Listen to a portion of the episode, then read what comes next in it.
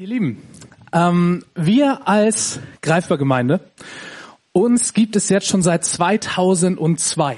Also nächstes Jahr, wenn ihr rechnen könnt, nächstes Jahr haben wir 20-jähriges Jubiläum. Aber erst nächstes Jahr, darüber reden wir jetzt noch nicht. Seit ungefähr 20 Jahren gibt es uns. Und ähm, wir als Gemeinde und als Werk des Pommerschen Evangelischen Kirchenkreises, wir stehen vor ganz großen Veränderungsprozessen. Also nein, wir stehen nicht davor, wir stehen mitten da drin, schon eine ganze Weile. Und wir haben, wenn ihr so wollt, eine ungewisse Zukunft vor uns. Wir wissen nicht genau, wie es aussehen wird. Aber neben dieser ungewissen Zukunft spüren wir, hören wir einen Auftrag. Und seit einigen Monaten merken wir zunehmend, dass wir den Schwerpunkt unserer Arbeit hier in diesen Stadtteil ins Ostseeviertel legen sollen. Wir reden davon, dass wir ins Ostseeviertel ziehen und äh, finden gerade raus, was das denn eigentlich so innerlich und äußerlich alles heißen kann und heißen wird. Also eine ungewisse Zukunft und gleichzeitig ein Auftrag.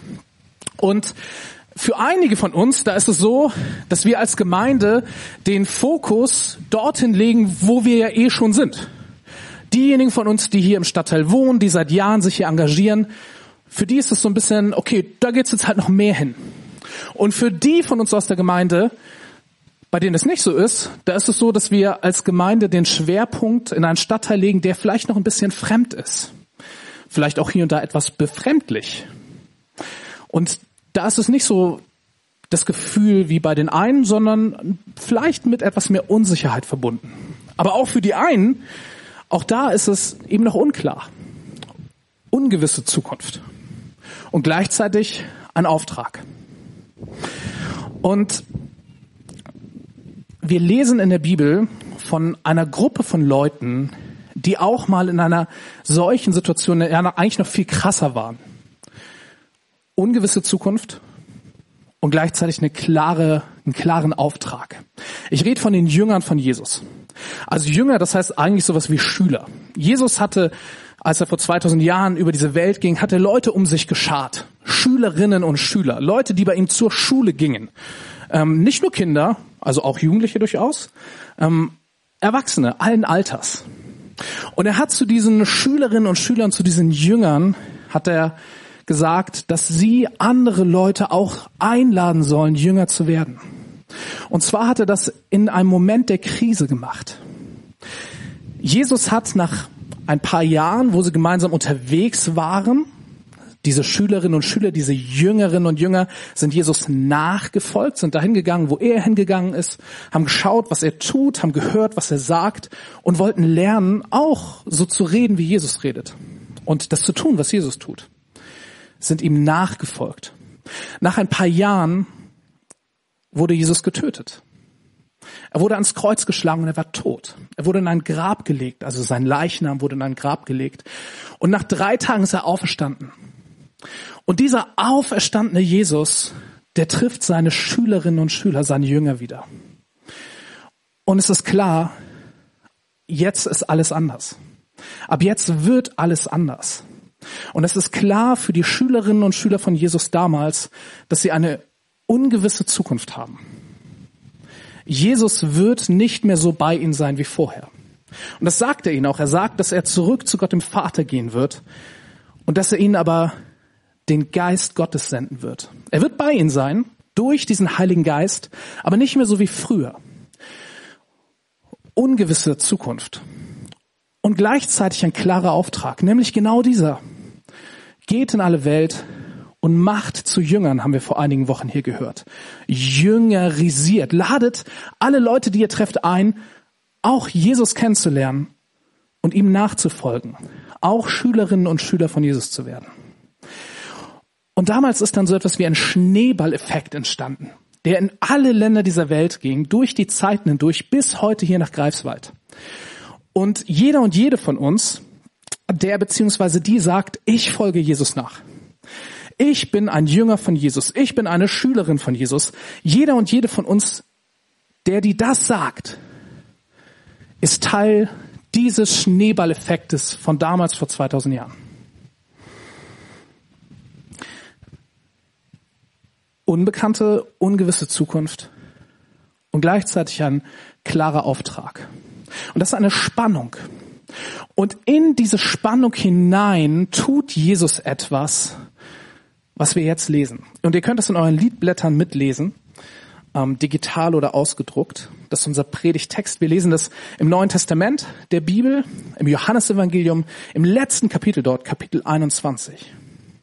Die Jünger befinden sich in diesem Moment in dieser Spannung, in dieser Spannung zwischen ungewisser Zukunft und klarem Auftrag.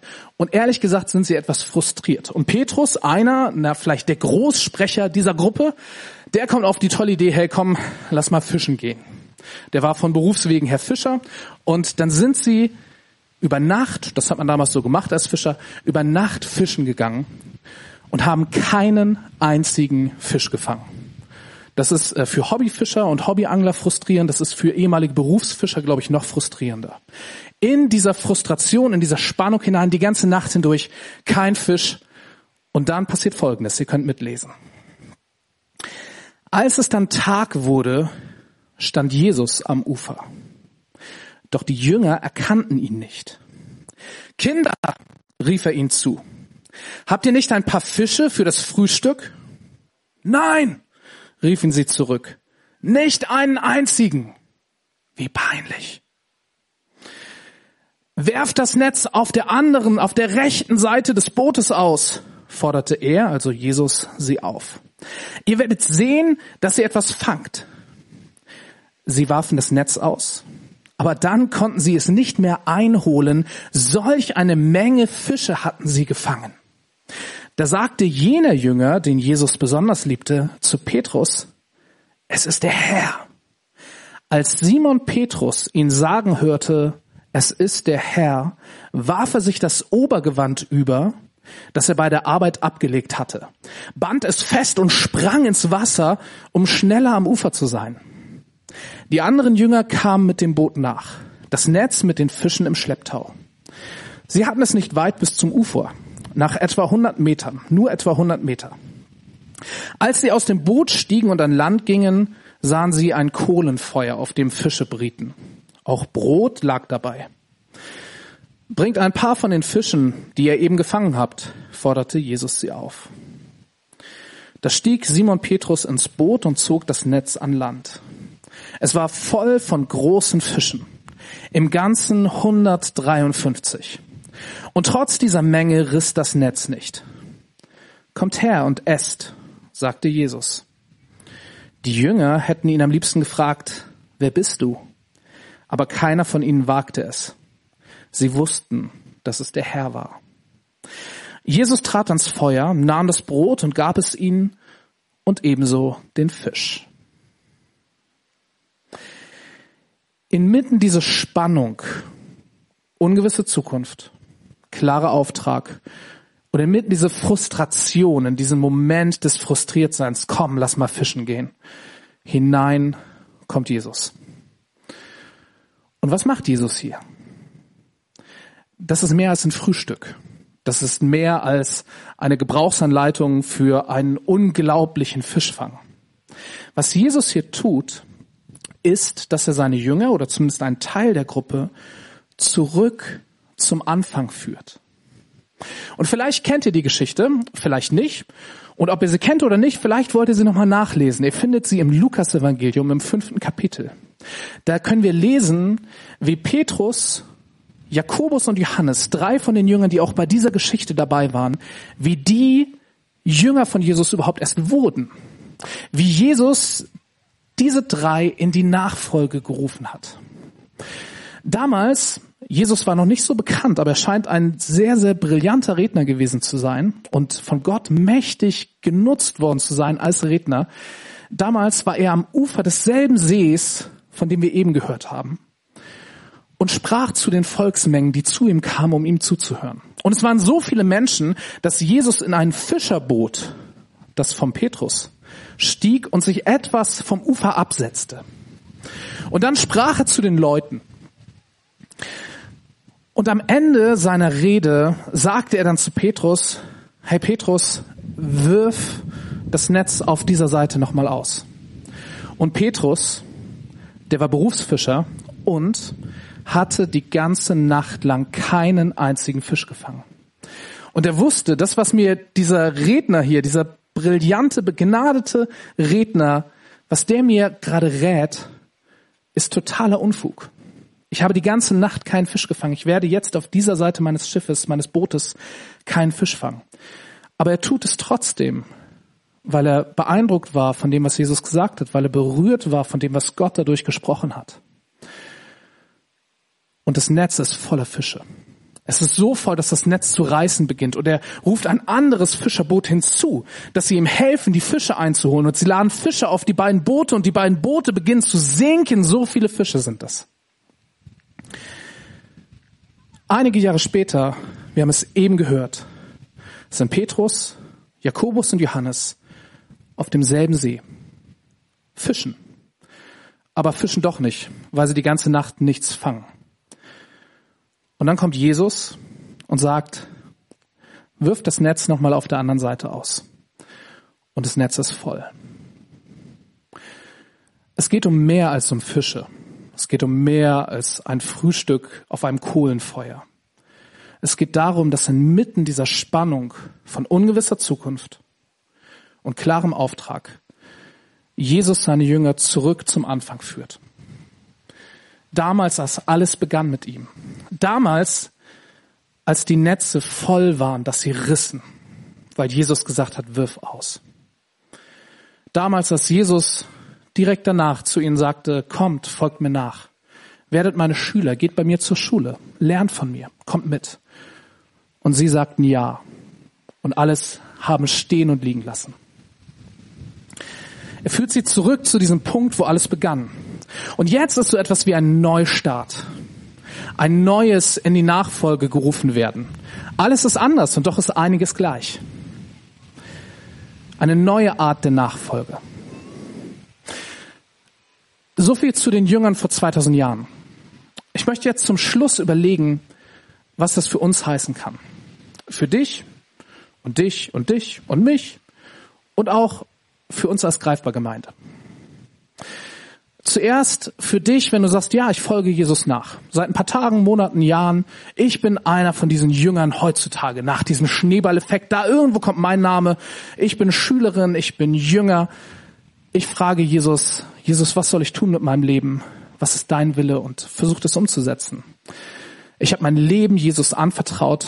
Ich nenne ihn meinen Herrn oder Löser, was auch immer deine Begriffe dafür sind, dass du Jesus nachfolgst. Wenn du Jesus nachfolgst, dann könnte es für dich Folgendes bedeuten.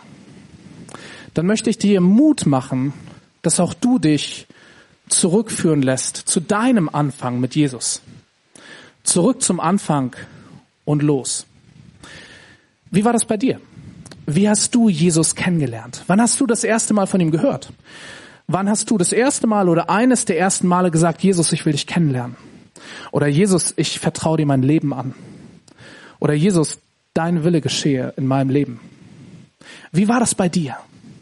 Ich möchte dir Mut machen, dich an diesen Moment oder an diese Phase in deinem Leben zurückzuerinnern. Und ich möchte dir Mut machen, in der nächsten Woche das mindestens einer Person zu erzählen. Erzähl mindestens einer Person, vielleicht zwei oder drei Personen, den Anfang von dir und Jesus, von eurem gemeinsamen Weg. Erzähl es. Erinnere dich und erzähl es. Und ich möchte dir als zweites etwas zusprechen. Ich möchte dich einladen, die Worte aus Jesaja 43, Vers 1, die ich gleich spreche, die zu hören, als würde sie Gott gerade zu dir sagen. Gott, der himmlische Vater,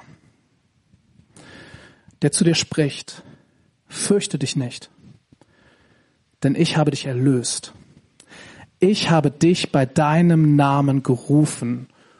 Du bist mein. Ich sag's nochmal.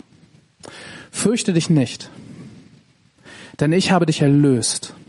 Ich habe dich bei deinem Namen gerufen. Du bist mein. Lass dich zurückführen zum Anfang. Jetzt kann es sein, dass du hier sitzt und sagst, das ist ganz nett, aber das gilt für mich nicht. Ich kenne diesen Jesus noch gar nicht. Und wenn das so ist, dann kann es sein, dass dich irgendetwas an diesem Jesus fasziniert oder dass du im Leben von Christen etwas siehst, was dich anzieht. Und wenn das der Fall ist, wenn du diesen Jesus noch gar nicht so genau kennst, aber dich irgendetwas fasziniert an ihm, dann möchte ich dich einladen und den Mut machen, heute einen Entschluss zu fassen. Und zwar den Entschluss, diesem Jesus eine Chance zu geben, diesen Jesus kennenzulernen.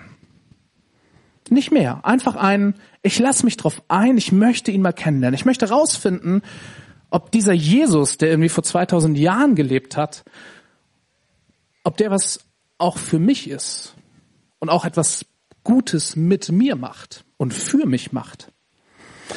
Und wenn du diesen Entschluss triffst, dann rate ich dir, frag Christen, die du kennst, was Jesus für sie bedeutet. Frag zum Beispiel Christen, die heute hier sind, wie ihr Weg mit Jesus angefangen hat. Und die Chancen stehen ganz gut, dass die Person sagt, hey, super, dass du fragst, ich wollte das eh jemandem erzählen. Frag Christen. Oder lies in der Bibel. Wenn du keine Bibel besitzt, online einfach googeln, gibt es unzählig viele Übersetzungen. Ganz viele Bibeln findest du online. Und lies, wenn du in der Bibel liest, im Neuen Testament. Es gibt das Alte Testament und das Neue Testament. Und das Neue Testament beginnt mit vier Berichten über Jesus. Vier Evangelien. Matthäus, Markus, Lukas und Johannes. Das sind die Autoren dieser Berichte. Fang damit an. Und lies etwas von diesem Jesus, wie er vor 2000 Jahren war. Und ich möchte den Mut machen, im Ohr zu haben, dass dieser Jesus damals vor 2000 Jahren derselbe ist, der er auch heute noch ist und der auch in 2000 Jahren noch sein wird. Und dann möchte ich auch dir etwas zusprechen und dich einladen, das zu hören als Worte von diesem Jesus. Und es sind tatsächlich Worte, die Jesus vor 2000 Jahren über sich selbst gesagt hat. Damals sprach Jesus, ich bin das Licht für die Welt. Wer mir nachfolgt, der tappt nicht im Dunkeln, sondern hat das Licht des Lebens. Du kannst das nachlesen im Johannesevangelium im achten Kapitel, Vers 12. Jesus spricht, ich bin das Licht für die Welt. Wer mir nachfolgt, tappt nicht im Dunkeln, sondern hat das Licht des Lebens. Ich möchte Mut machen, herauszufinden, was dieses Licht des Lebens ist und wie es ausschaut und wie es sich anfühlt und was es macht, wenn dieser Jesus Licht in dein Leben hineinbringt. Und schließlich zurück zum Anfang oder eben hin zum Anfang für uns als Gemeinde, für greifbar, zurück zum Anfang und los, liebe greifbar Gemeinde. Was kann das heißen? Und damit sind wir am Anfang der Predigt. Wir haben eine ungewisse Zukunft vor uns, aber einen Auftrag. Wir wollen, sollen, werden, wie auch immer, in das Ostseeviertel ziehen, den Schwerpunkt hier in diesem Stadtteil legen, den Menschen in diesem Stadtteil dienen, die Menschen in diesem Stadtteil lieben. Ich möchte euch, die ihr zu greifbar gehört, einladen, lasst uns uns auf den Weg machen, innerlich und äußerlich in diesen Stadtteil hinein. Und das kann ganz verschieden aussehen. Wenn du zu dem Teil unserer Gemeinde gehörst, die bisher nicht so viel Berührungspunkte mit dem Viertel hat, sprich doch mal Leute an aus unserer Gemeinde, die seit Jahren in diesem Stadtteil leben und sich investieren und frag sie, hey, wie nimmst du dieses Viertel wahr? Wie nimmst du die Menschen hier wahr? Erzähl mal von den schönen Seiten dieses Viertels. Erzähl von den herausfordernden. Was hat Gott hier schon getan? Was hat Gott durch unsere Arbeit schon getan? Ich, erzähl mal. Ich möchte dich einladen, egal ob du hier lebst oder in einem anderen Stadtteil, hier in diesem Stadtteil Gebetsspaziergänge zu machen. Schwing dich auf dein Fahrrad, fahr hierher und spazier durch die Straßen durch in einer betenden Haltung und sei gespannt, was Gott dir alles zeigt. Und schließlich, wenn du es ganz praktisch haben willst, werd doch Teil einer Spurgruppe. Spurgruppe ist ein äh, uraltes Greifbarwort und es bedeutet, dass ein, eine Gruppe von Leuten sich ein Thema genommen hat und uns da auf eine Spur bringen möchte. Es gibt zwei Spurgruppen, die wir vor kurzem ins Leben gerufen haben. Die eine Spurgruppe heißt Winterquartier. Ist gerade noch nicht so winterlich, aber irgendwann wird es hier so kalt, dass wir hier auf dem Platz die Gottesdienste nicht mehr feiern. Wir können wieder wie letzten Winter in die Christuskirche, das ist total schön. Oder wir finden vielleicht Räume hier im Stadtteil, wo wir im Winter Gottesdienst feiern können. Das wollen wir herausfinden. Wenn du Teil der Spurgruppe Winterquartier werden willst, sprich mich an. Und die zweite Spurgruppe ist Money and Cash. Wir wissen noch nicht genau, was wir alles vor uns haben werden. Aber es wird Geld kosten. Es geht um hauptamtlichen Stellen, es geht um Räume, ähm, es geht um alles Mögliche, was leider oder wie auch immer Geld kostet. Und um hier diesem Stadtteil zu dienen, werden wir immer wieder Geld brauchen, müssen wir neue Finanztöpfe irgendwie auftun und dafür gibt es diese Spurgruppe. Wenn du Lust hast, da mit zu überlegen, kreativ zu werden im Bereich Fundraising, im Bereich Spenden, dann sprich mich an und sag, hey, ich möchte Teil dieser Spurgruppe Money and Cash werden. Zwei Möglichkeiten, mit den zwei davor viele Möglichkeiten, sich innerlich und äußerlich auf den Weg zu machen, hier in diesen Stadtteil hinein. Und liebe Greifergemeinde, ich möchte euch, ich möchte uns etwas zusprechen. Ein Bibelwort. Und es kann nur dieses eine Bibelwort sein, was uns vom Anfang her begleitet. Aus Apostelgeschichte 18. Liebe Greifergemeinde, der Herr spricht. Fürchte dich nicht sondern rede und schweige nicht. Denn ich bin mit dir und niemand soll sich unterstehen, dir zu schaden. Denn ich habe ein großes Volk in dieser Stadt. Und Gottes Volk ruft Amen.